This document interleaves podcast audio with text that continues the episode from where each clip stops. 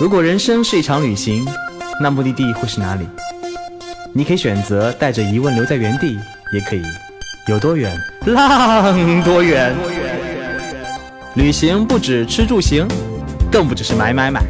我们不说攻略，不灌鸡汤，时常走肾，偶尔走心。这里有最真实的旅行故事，最奇葩的囧途奇遇，最没有节操的激情四射。没有说走就走的勇气，没关系，带上耳朵。也可以有多远，浪多远。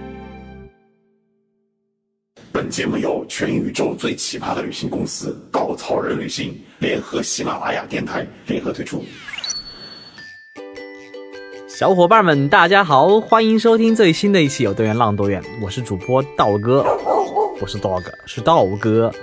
我们今天来聊一聊呢，旅行当中很重要的一件事儿就是睡觉。哇，每天二十四小时啊，你跟床发生的亲密关系的时间往往在八小时以上。哦，所以无论是生活还是旅行呢，你三分之以上的时间都跟床在做亲密的接触。所以睡得好不好，住得怎么样，都是决定旅行当中快不快乐很关键的因素。我们又知道很多很多很有意思的酒店，比如加拿大魁北克省的那个冰酒店。它每年十一月份会将冰造成一个完整的酒店，三月份冰化了就没了，每年重新来一次。但是每次我听到这个的时候，在想，既然全是冰做的，难道马桶也是冰做的吗？那我如何蹲在那个冰上？嗯，想想都好像有点冷呢。除了这个以外的话，迪拜有一个在海底下的酒店呢，你睡在整个海底里，一个鲨鱼撞向你的感觉，哇，是很不一样的。当然，除了这样的酒店以外，其实还有很多住宿。都非常非常的奇葩。好，今天我们先聊一个很奇葩的住宿啊，这个住宿是怎么回事呢？道哥二零一二年的时候去了趟加拿大，因为别人付钱，于是我们住了一间非常好的酒店，那是温哥华的费尔蒙。费尔蒙酒店呢，如果了解酒店集团都知道，费尔蒙是非常有名的，以各种古堡、各种历史建筑。来造自己酒店，而温哥华的费尔蒙酒店是因为当年冬奥会而建的，所以这家酒店非常的新。住进去的瞬间，哇，眼前一亮，酷毙了，非常的爽啊！当时道哥其实没什么钱，所以经常住青年旅社。当住进这家酒店的时候，整个人气场都不一样了。那时候呢，我想看看窗外的风景，发现窗帘拉着的，我怎么拉那个窗帘，窗帘都打不开。我想，哎呦，五星级酒店居然窗帘都打不开，呵呵。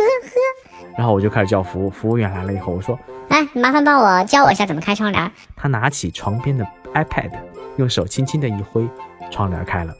哎呀，我那个汗颜呐！除了那个酒店以外，我们全程住的酒店都是加拿大数一数二的牛逼酒店，特别特别的高大上。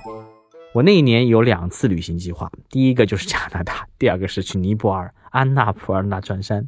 尼泊尔的安纳普尔纳山区呢，住宿条件非常非常的嗯朴素。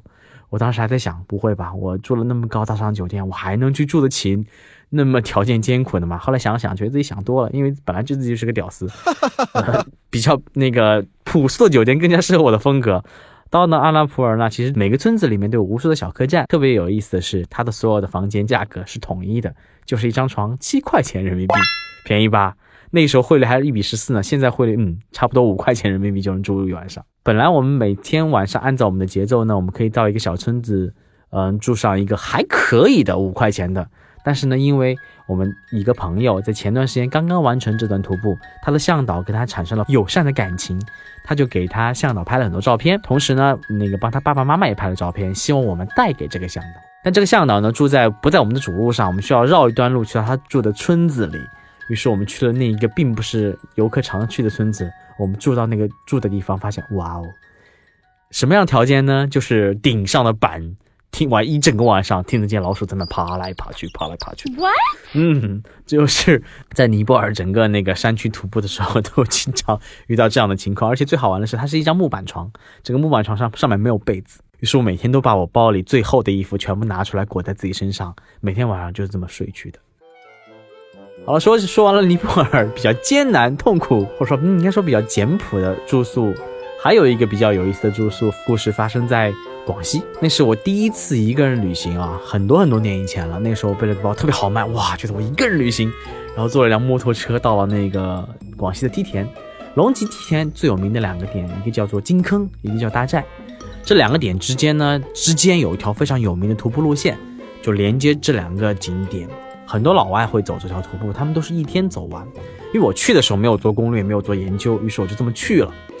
去了以后呢，我走的时候又比较晚，为什么我那么想不开，我也不知道啊。反正就这么往前走，走着走着，突然间天黑了，怎么办啊？天黑了，我还没有到，我就看到前方点点星光，有一个村子。然后我到了这个村子，这村子呢，因为不在景区里面，所以没有开发，我就只好敲了我看着比较顺眼的一家门。然后那打打开门是家阿姨，那个阿姨说，呃，说了不太流利的普通话，就搞清楚我的意图，原来是想借宿一晚。就很热情的把我带了进去，进去一看，哇，家徒四壁。嗯，整个家里面最有钱的、最最值钱的就是一个黑白电视机，然后偌大的房间没有任何的家具。他们吃饭也是在地上，没有桌子，就是一个地地坑挖出来烧点火，然后大家蹲在地上吃饭。晚上我住的地方是什么样条件呢？嗯，是他们的客房，但是客房是修在猪圈上面的，然后那客房应该可能长期没有人睡了，然后所以呢有很多跳蚤，一个晚上我就被咬咬醒了无数次。而且最有意思的是那个猪呢一直在拱我的那个拱那个柱子，那个柱子连着我的床，我就一个晚上就做梦梦见这样声音。很早很早我就醒了，一个晚上没睡好，我就沿着那个村子往上爬。爬到山顶的时候呢，就这个村子修在一个山坳里的，旁边全是千百年来的梯田，然后一头牛在我旁边陪着我走，然后阳光就洒进整个村子里，袅袅炊烟升起，然后被阳光透进来，哇，美丽极了！我当时就觉得是珍惜当下，这些人这么贫穷的生活着，我们已经过了比他们好很多的生活，我们应该学会享受当下。还有一点，我觉得特别有感触的就是，当你要获得这样的风景，获得这样的美景的时候，你可能一定要付出更多的努力，你才能获得。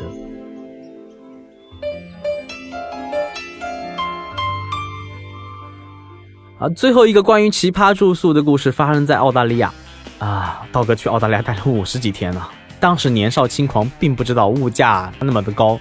那时候因为辞职去旅行的，所以呢身上也没多少钱。在那个卡卡杜国家公园，也是北方的一个国家公园里面呢，我们那天特别有意思，就晚上找住宿点找不着，然后我们就找了一个营地。这个营地有一个厕所，厕所里面亮着灯，于是我们最后所有人睡在厕所的木板上，熬过了一夜。这也是可能我记忆当中睡过的条件最艰苦的一晚。除此之外，其实睡过很多很多很奇葩的地方，包括机场啊、火车站呐。那个硬座的底下，啊哎，年轻的时候嘛，谁没有经历过这样的经历呢？然后在澳大利亚的时候，还参加了一个很有意思的 tour。这个澳大利亚中部有个很有名的地方，叫做乌鲁鲁。乌鲁是干嘛的呢？就是那个巨大的岩石叫爱丽丝岩。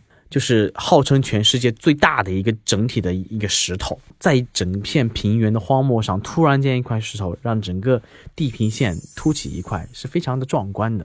去那儿的时候呢，我选择了一个呃三天两夜的小小 tour，这个 tour 呢特别有意思，因为它第一它不贵，第二呢全程含餐，然后呢还含住宿，哎，我觉得还不错呢。去了以后想想，它既然价格那么便宜，住的应该不会太好。我上车的时候就看见我们车后面堆了整整的一个行李箱，行李箱里面有各种各样的那个卷起来的东西。然后我当时没有想是干嘛的。到了第一天晚上住宿点是一整片沙漠，我想哇塞，那能露营啊？然后呢就看见我们的那个司机，他就让男生帮他忙去把那个像卷在一起那个东西铺在了沙漠上。我一看哇，帅呆了！它是什么东西呢？它是一个睡袋。和一个床垫连在一起的一个家伙，叫它 swag。呃，我现在还不知道怎么翻译这个 swag。就这样子，你钻进那个睡袋，没有任何的遮挡，就是它没有外面的帐篷。想象一下，一片沙漠，晚上没有一点点的光，你的顶上是整条银河在你眼前划过去，时不时有流星闪过。你下午刚喝完酒，刚喝完红酒，刚看完爱丽丝岩的日落。